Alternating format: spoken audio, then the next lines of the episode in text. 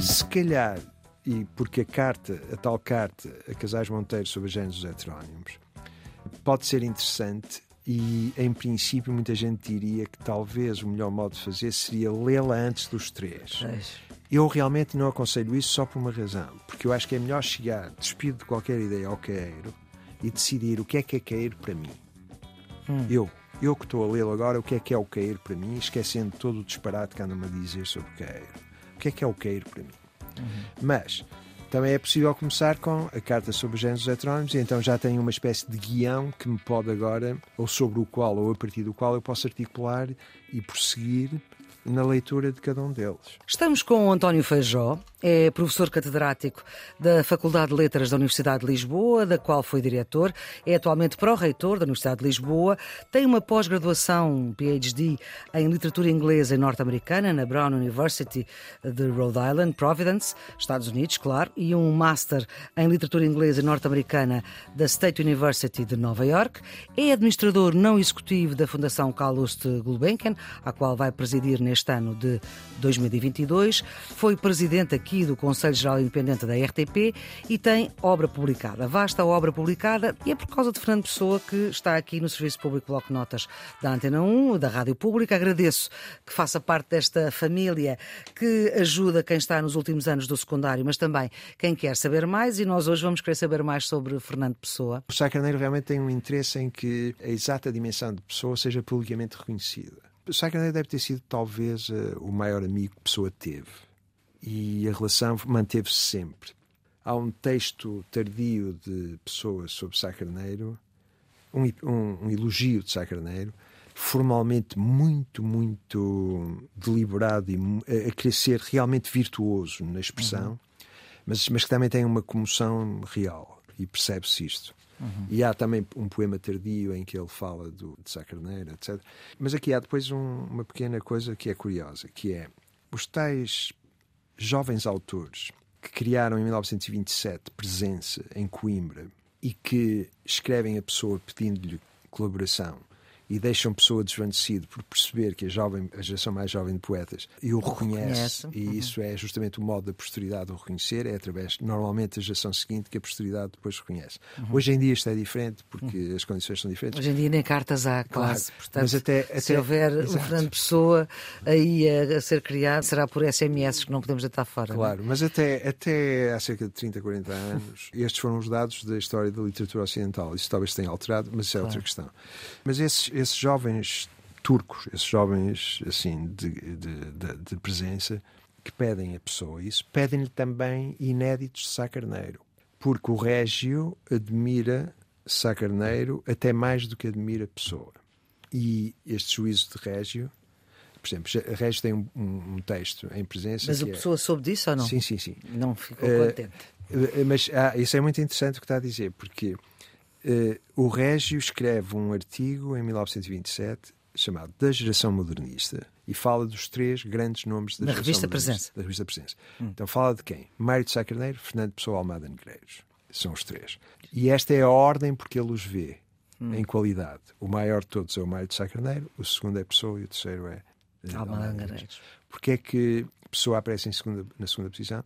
Porque Pessoa tem um pendor demasiado intelectual demasiado crítico, intelectualiza tudo aquilo que diz. Enquanto hum. que o Mário de Sá Carneiro, eh, a poesia não é, não é um jogo intelectual. E, e em Mário de Sá Carneiro não é um jogo intelectual. Eh, Régio diz isto e faz notar a pessoa que isto é assim. E agora nós temos aqui uma, uma, uma, uma, uma situação muito curiosa, que é assim. Pessoa tem as cartas de Sá Carneiro e tem um conhecimento de Sá Carneiro, Régio não sabe o teor disso. Uhum, Nas cartas, uh, Sá Carneiro não Incensa tem dúvidas de que o, o nome decisivo é pessoa. Mas Régio, por afinidades temperamentais, por afinidades até. Mas Régio não conhecia essas cartas. Não, claro. mas por afinidades temperamentais ou até mesmo psicossexuais, vê em, em Sá Carneiro uma afinidade maior do que uhum. com Pessoa. Pessoa sabendo do juízo de Sá Carneiro sobre ele, no entanto, a Régio nunca diz nada. Pelo contrário, diz sempre que Sá Carneiro é realmente um nome extraordinário, dá os inéditos todos que tem para que Régios publique, colabora em fazer uma tábua bibliográfica de Sá Carneiro para publicar em presença, a pedido dos, dos editores, e defere sempre para Régio, dizendo sim, sim, Sá Carneiro era. Nunca, nunca faz isso. Mas isto, isto é característica de pessoa, que é característica de uma inteligência superlativa, realmente, mas e ao mesmo tempo da, daquela elegância moral de que eu estava a falar. E de uhum. se pôr numa interação e não. Professor António Feijó, para quem tem exames no final do ano letivo, uh, para quem precisa de um resumo, como é que se pode resumir Fernando Pessoa? O que é que é mesmo importante ficar a saber dele? A coisa melhor que um estudante pode fazer é pegar. Eu vou dar um exemplo, não, não é necessariamente isto, este volume uhum. que eu vou dizer a uhum. que eles devem recorrer, mas este volume é um bom volume para se perceber o que eu quero dizer. É o que uhum. estou a falar de quê? O Pessoa publicou em vida vários poemas aqui e ali, a maior parte deles em revistas, não publicou, Sim. só publicou em mensagem em livro. Em, livro, em português exatamente. só publicou mensagem, não é? Há um volume recente que foi publicado na Síria Alvim pelo Richard Zenith e pelo Cabral Martins, que colige os poemas todos que ele publicou em vida. Queiro, Reis, Campos, etc. E o próprio Pessoa, Pessoa Ortónio, o chamado Ortónio. E Portanto, Fernando Pessoa propriamente Isto é apenas um volume. Sim. É um volume que está publicado na Alvim com o título Ficções do Interlúdio. Mas então, porquê é que eu estou a falar deste volume? Qual é a melhor preparação que um aluno pode ter? Bom, aqui há dois tipos. O que é que entendemos por preparação? Uhum. Se preparação quer dizer tirar um 18, isso é a preparação habitual, os truques habituais que todos nós usamos para tirar um 18. Ou não, ou então não sabemos e nunca conseguimos tirar o 18. Claro, é? exato. Mas, mas há, isso, isso é, é uma espécie de truque do, do, do ofício. Eu sobre isso dizer, conheço, uh, usei, mas acho que não vale a pena perder tempo com isso. Não conheço os, e não usei. Aliás, os alunos são mais engenhosos do que, do, que, do que nós, etc. Isso é um. A outra coisa foi, se quer perceber exatamente o que é a pessoa, só há um modo. É sentar-se e ler a pessoa. Ler. Ou seja, e, e, o melhor modo de começar aí, eu, eu diria que o modo mais interessante aqui, e talvez, um jovem a, talvez a sugestão mais importante que eu possa dar, é muito simples. É dizer qual seria a ordem de sucessão da leitura. Como é que devia ler? Então diga lá.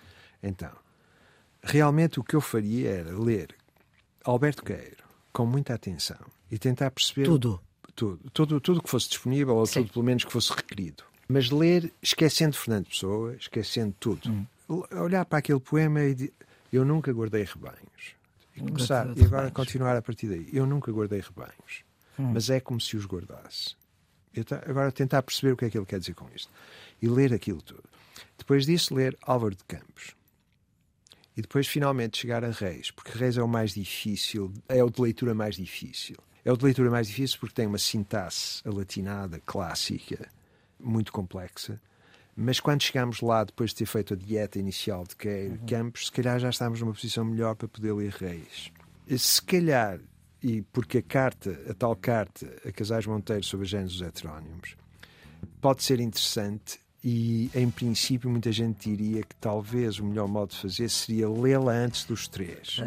Eu realmente não aconselho isso só por uma razão, porque eu acho que é melhor chegar, despido de qualquer ideia ao Queiro e decidir o que é que é Queiro para mim Hum. Eu, eu que estou a lê-lo agora, o que é que é o cair para mim, esquecendo todo o disparate que anda-me a dizer sobre cair. O que é que é o cair para mim? Uhum. Mas também é possível começar com a carta sobre géneros heterónimos e então já tenho uma espécie de guião que me pode agora, ou sobre o qual, ou a partir do qual eu posso articular e prosseguir na leitura de cada um deles. Mas aí eu, eu, eu deixaria a carta para o fim.